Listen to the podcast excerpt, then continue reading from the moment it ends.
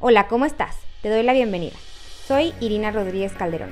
Durante este podcast vamos a ir platicando acerca de cómo tener un desarrollo integral del ser humano, desde el área prenatal hasta el adulto mayor.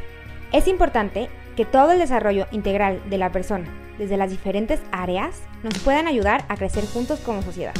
Espero que te guste, crezcamos juntos y lo disfrutes junto conmigo. Hola, soy Irina Rodríguez Calderón y hoy vamos a hablar sobre qué es lo que necesita un adulto para realmente sentirse bien y darle lo mejor de él mismo a los niños. Pues bueno, hablamos muchas veces de qué es la preparación o que el adulto preparado que está frente a los niños y generalmente este tema se refiere nada más a maestros y se lo adjudicamos al personal administrativo, a los directivos, a la escuela y no nos damos que nos, cuenta que nosotros como papás también tenemos que estar con una cierta preparación y formación integral para realmente poder le dar a nuestros hijos lo que ellos necesitan. Pensamos muchas veces que saber qué es lo que va a pasar, a qué edad tiene que gatear, cómo le tengo que dar la comida, cuándo debería estar durmiendo, es lo esencial. Sin embargo, cuando nosotros nos enfocamos en el, en el área de conocimientos, la parte, eh, también los maestros, ¿no? La parte curricular, en cómo va a aprender a leer, en, en que pues, para segundo de primaria tiene que saber tal, en que cuando pasa a secundaria tiene que cumplir con cierto estándar.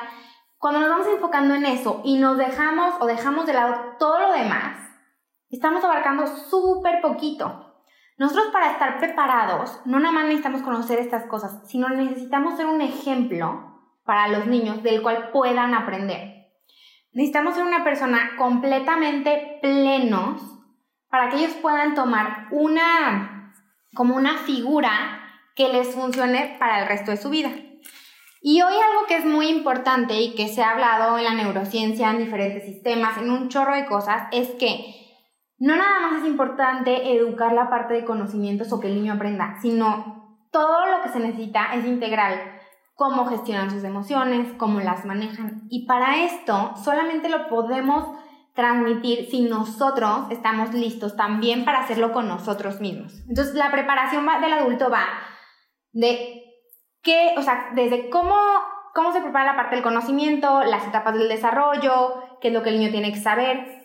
Viene también el cuidado de nosotros mismos, la parte emocional, que me sienta bien, que conocerme como adulto, qué me hace feliz, qué no me hace feliz, para que yo pueda tener y llevar al niño a que haga un autoconocimiento, pues yo lo tengo que tener primero. Si yo quiero que el niño sea un niño respetuoso, pues yo tengo que conseguir ser un adulto respetuoso. Y esto no nada más con otros adultos, sino también con otros niños. Necesitamos ser un ejemplo y un modelador para que ellos puedan adquirir estas habilidades. También está la parte de salud y bienestar. Es súper importante que como adultos, y no nada más por la parte de vanidad, comamos bien, hagamos ejercicio, que nos cuidemos, que los niños vean esta parte en nosotros, sirve muchísimo para que ellos también aprendan que cuidar su salud es esencial para el resto de su vida. Y yo creo que hoy más que nunca queda muy claro porque es tan importante tener cuidados físicos y de salud y para estar bien sanos y así poder seguir pues creciendo. Sin embargo, a pesar de que es muy claro, a veces no llegamos a nombrarlo como parte de preparación de los maestros, de los papás. Un maestro que está bien integralmente es una persona que también se cuida. Entonces, los maestros también tenemos que cuidar nuestra alimentación, como, como son nuestras horas de sueño, qué leemos, qué vemos, qué consumimos. Toda esta parte es súper importante. Y muchas veces me topo con maestros que nos dicen, ¿no? Pues a los papás o a los niños no les importa lo que yo haga en mi vida personal. Y es muy real, hay que separar. Sin embargo, lo que tú haces en tu vida personal, lo feliz que tú seas, cómo te cuides, es lo que vas a reflejar en un salón de clases a un niño. Y lo mismo pasa con los papás.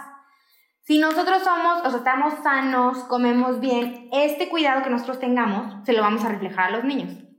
Entonces es súper importante pues toda esta parte de bienestar. La otra es nunca dejarnos de preparar, ¿no? Siempre seguir leyendo, aprendiendo de otros temas y no importa que no sea de educación si soy maestra. Si quiero aprender algo de arquitectura, pues ponerme a investigar, buscar a alguien que me enseñe. El tener esta apertura como papá, como adulto, como maestro, para aprender cosas nuevas, va a ayudar y a guiar a que mi hijo tenga la misma curiosidad para después aprender cosas nuevas y que nos enriquezcamos muchísimo más. Una cosa que es muy importante, igual que todas las demás, es esta parte de las emociones. Cómo cuidamos nuestras emociones. Vemos mucha presión en a los adultos que estamos frente a niños, a maestros y a papás también. Hoy en día, por cuestiones de qué es la perfección o qué debería ser perfección, hay estándares de cómo traer a tus hijos vestidos, no sé qué, porque seguimos al influencer, porque queremos tal, qué tipo de maestro queremos ser. Pero la verdad es que esto no es real. Tenemos que ser nosotros reales con nosotros mismos, entender que hay cosas buenas, momentos no tan agradables, pero que también eh, necesitamos vivir y aprender a pasar, para darle las herramientas a nuestros hijos, para que ellos cuando pasen por algo así estén bien. Y no queramos aparentar ser la familia feliz, los papás felices, los maestros excelentes, cuando realmente necesitamos, y todo el mundo somos personas que necesitamos seguir cambiando, a veces estamos bien, a veces estamos mal, pero tenemos que aprender a gestionar las herramientas para salir de esos momentos. Y esto es lo que más, o lo que más les puede dejar a los niños hoy en día. Eh, sabemos que tener el conocimiento o una fecha de algo muy importante o cómo se resuelve algo, lo podemos encontrar en cinco minutos en una computadora, en un teléfono, o sea, estamos realmente a un clic del conocimiento que queramos. Sin embargo, ¿cómo usamos ese conocimiento? ¿Para qué lo vamos a usar? ¿Cómo vamos a salir de una situación de crisis? Viene muchísimo con la parte emocional. ¿Cómo vamos a, pues sí, cómo vamos a tener la herramienta para salir de una tristeza, de un duelo, si lo voy a superar con éxito o a lo mejor me va súper mal y entonces empiezo a buscar alternativas que no son tan buenas para mí. Yo creo que eso es como lo que tenemos que aprender a incluir en la educación diaria de los niños. Darnos cuenta que realmente las herramientas para conocer y para crecer es tener una base emocional fuerte de los adultos y especialmente pues, para podérselo transmitir a los niños. Y es esta parte de modelarlos y guiarlos.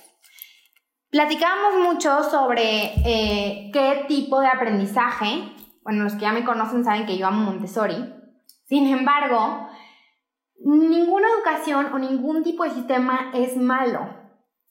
Todos tienen algo muy importante que rescatar y lo más importante que tiene que rescatar un sistema es a sus adultos, a sus maestros. Si son personas completamente amorosas con los niños, si tienen la habilidad de llegar y conectar con ellos, si son adultos que todo el tiempo están en constante preparación, eso hace que un sistema sea exitoso. No quiere decir que es una filosofía, claro, tiene muchísimas cosas positivas Montessori que a mí me fascinan, por las cuales a mí me encanta, y una de esas es por la preparación que se le da a sus maestros.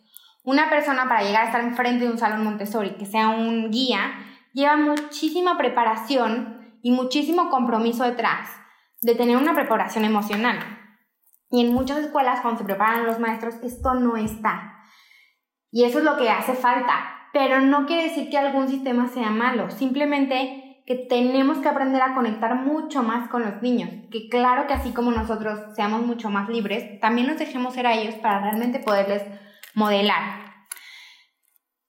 Algo que eh, escuché el otro día y que me gustaba muchísimo, que decía, ¿cómo poder ser el adulto perfecto o el mejor adulto para estar con los niños? Y decía, pues ser un adulto que tenga todos los sentidos bien puestos.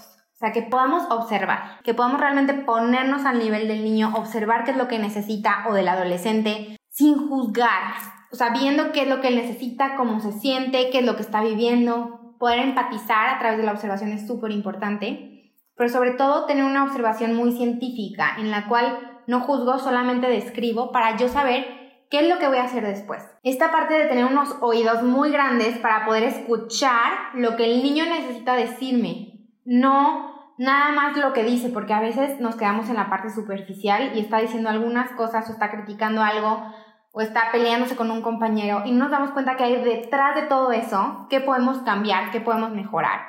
A veces ni siquiera escuchamos, que lo que le estamos enseñando no le va a servir para nada, necesita algo diferente.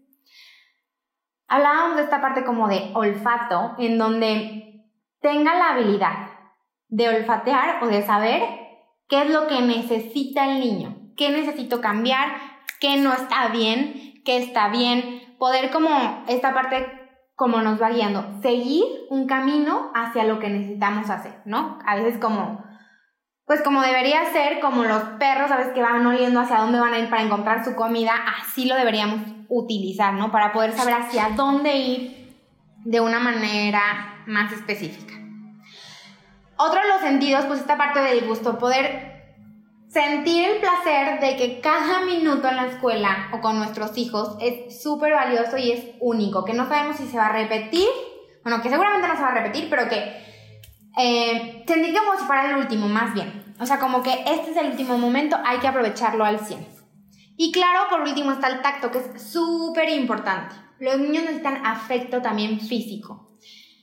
Y aquí pues habrá mil personas que me digan, no, está, eh, ha sido un problema últimamente. Claro está, con todo el respeto, pero saber cuándo un niño necesita un abrazo, saber cuándo necesita que estés ahí, cuándo lo apoyes, es súper importante. Y esto realmente es lo que nos hace a los adultos poder conectar mucho más con los niños. Hoy en día vemos eh, maestros muy presionados porque el plan curricular, específicamente en Latinoamérica, es muy amplio y tenemos que llenar a los niños de conocimiento en menos tiempo, eh, entre más abarquemos parece que es mejor, porque pues así es como pareciera, que un, maestro que sabe más, que les da más conocimiento, que tiene más, eh, no sé, más dinámicas, etcétera, con los niños, es el mejor maestro. Y nosotros mismos nos comparamos o estamos intentando hacer esto y no nos damos cuenta que a veces querer abarcar tanto en tan poco tiempo no deja ni siquiera que los niños entiendan ni una ni otra cosa. A veces, entre menos, se puede decir que es más. O sea, entre más simple sea, más concreto sea, los niños van a lograr mucho más. Y pues bueno, es esta parte como de soltar expectativas, soltar ideas y realmente enfocarnos en nosotros, o sea, nosotros como adultos, ¿qué podemos dar? ¿Qué es mejor? Y pues conocernos va a hacer que conozcamos mejor al niño, conectemos mejor con él y pues vivir en el presente. Yo creo que esas son las cosas que yo me he dado cuenta que funcionan con los niños, con los papás y que podemos poner en práctica realmente día a día de una manera muy sencilla si vamos practicando poco a poco estar más presentes en el momento y darnos tiempo para nosotros también. Darnos cuenta que hay que cumplir sueños, que hay que seguir teniendo metas, que hay que seguir avanzando como personas para que nos demos cuenta que realmente podemos estar con los niños y ser un ejemplo de lo que ellos podrían ser. Pues espero que te haya gustado y nos vemos en otro capítulo. Si tienes alguna duda, comentario o algún tema que te interese, me puedes contactar en mi sitio web. Estoy como irinarodríguezcalderón.com o en las diferentes redes sociales como Facebook, Instagram, TikTok, YouTube, Spotify, como Irina Rodríguez Calderón. Recuerda que somos una comunidad y estamos aquí para crecer todos juntos. Sin miedo y con fuerza, haz lo que amas y ama lo que eres, que nadie te detenga y